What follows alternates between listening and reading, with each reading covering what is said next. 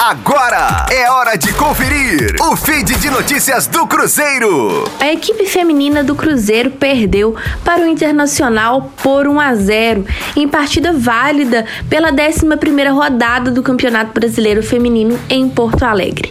Apesar de fazer um jogo muito disputado nos minutos iniciais do segundo tempo, as cabulosas sofreram o gol que foi marcado pela jogadora Leide aos 10 minutos da segunda etapa, que garantiu a vitória do time colorado.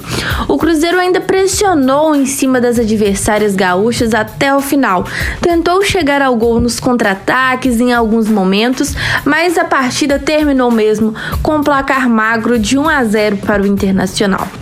Após este confronto no sul do país, as cabulosas retornam para Belo Horizonte e já tem na sequência mais um compromisso no Brasileiro.